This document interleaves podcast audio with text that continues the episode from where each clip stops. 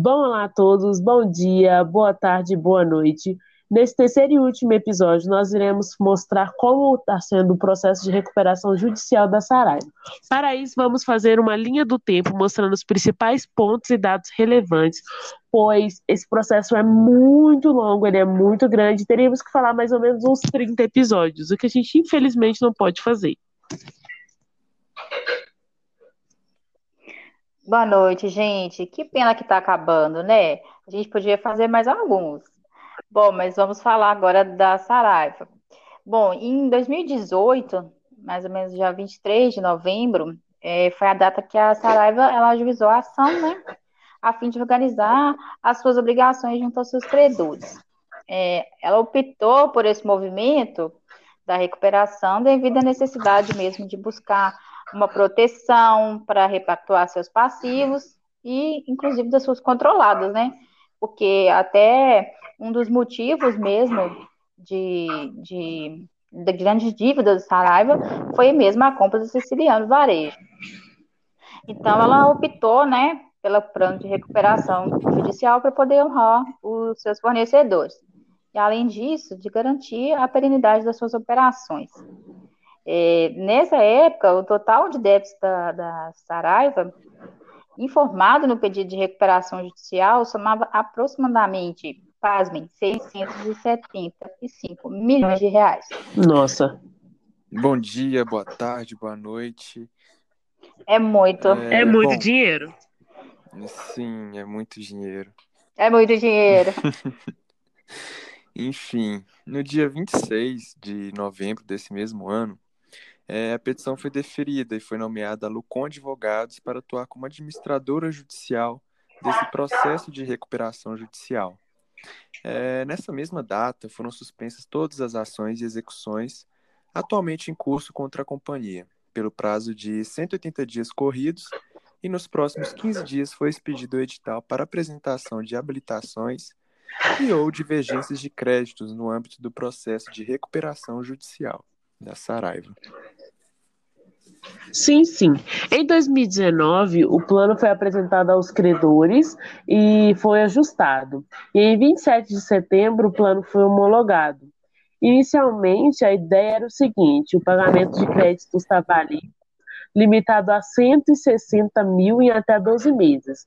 E isso é importante falar que o valor supera o limite de 150 salários mínimos exigido pela Lei 11.101 e por isso a cláusula foi mantida pelo magistrado.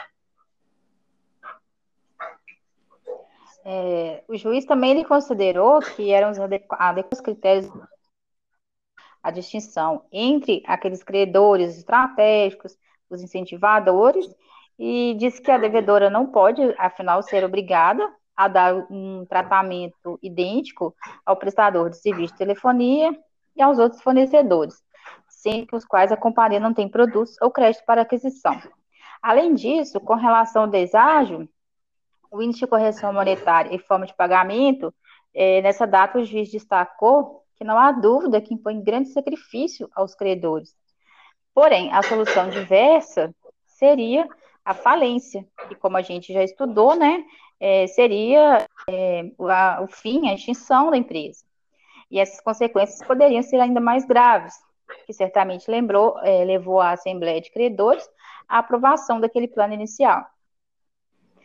É, o juiz também ele anulou um item que estabelecia que aqueles credores acionistas minoritários e os preferencialistas deveriam eleger um integrante do Conselho da Administração profissionais selecionados pelos credores, pois ele considera que os credores e o controlador ele não podem atingir a esfera jurídica dos acionistas é, os minoritários e os preferencialistas. Então, obrigou-os a escolher um representante entre essas pessoas selecionadas por terceiros. Bom, com isso, os credores poderão escolher dois membros do conselho de administração a partir de uma lista de profissionais selecionados por uma empresa de recrutamento. E depois, em seguida, o colegiado elegeu um novo diretor-presidente da Saraiva. Foi um pedido dos credores a saída do atual comandante da empresa, Jorge Saraiva Neto.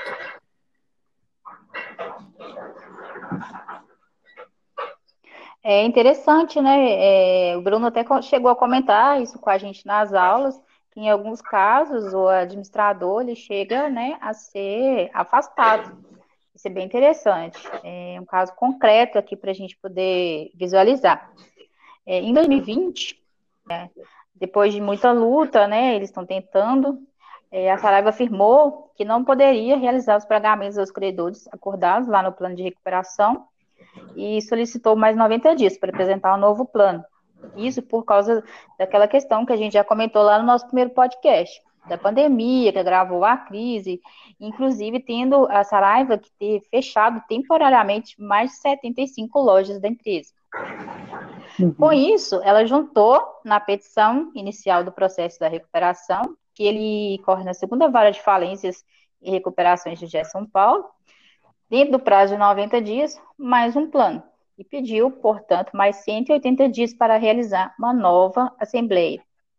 E esse prazo seria para que ela pudesse apontar esses efeitos da crise, né, que não foi só para Saraiva, foi né, geral, e apontar o futuro do mercado do país.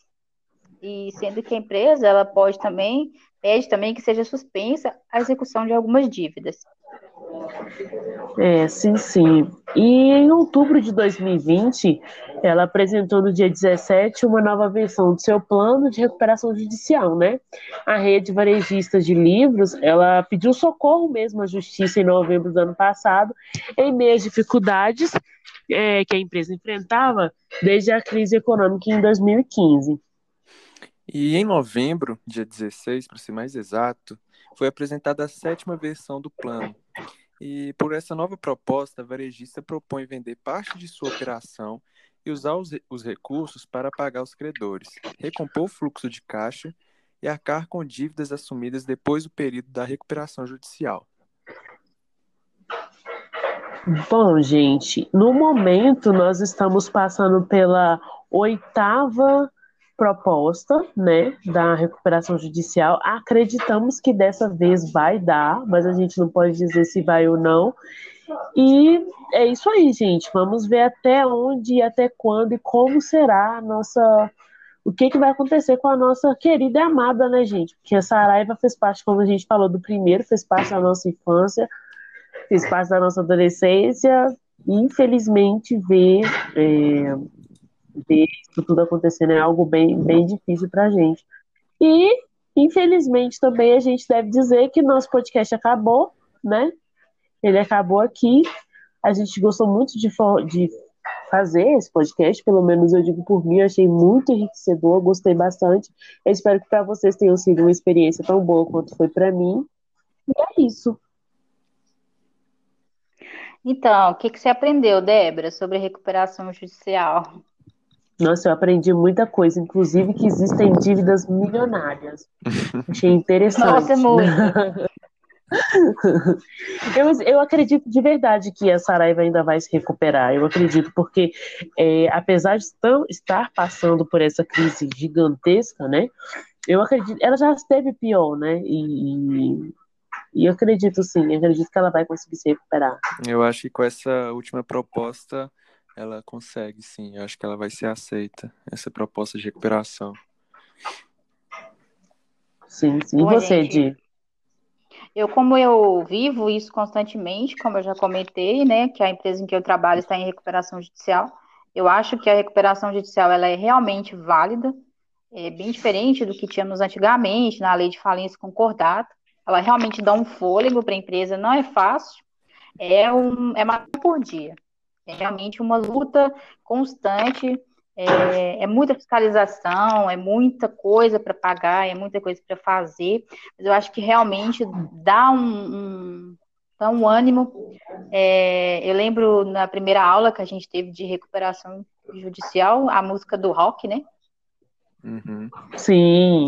É, e assim, é realmente é, é renascer, é ressurgir e eu creio que a Saraiva, assim como espero que a minha empresa também, como a Saraiva e outras, né, porque são empresas tão importantes para a economia, para a nossa própria história, como o caso da Saraiva, a gente que gosta tanto de livros.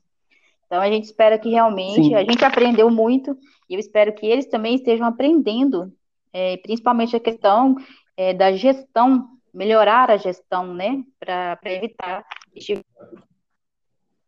uhum. econômicas vão acontecer, Sim. mas eu acho que a gestão é extremamente importante nesses casos. Com certeza. Com certeza. Então, gente, é isso. Nós finalizamos o nosso trabalho, finalizamos o nosso semestre, finalizamos essa série de podcast. Foi um prazer fazer esse trabalho com vocês. Prazer é imenso. Prazer, gente. Beijo. Então, a luz do fim do túnel era a recuperação, a recuperação judicial. judicial. recuperação judicial. Ai, gente, Beijo, tchau gente. pra vocês. Muito Beijo, obrigada. Gente, tchau, tchau. Tchau.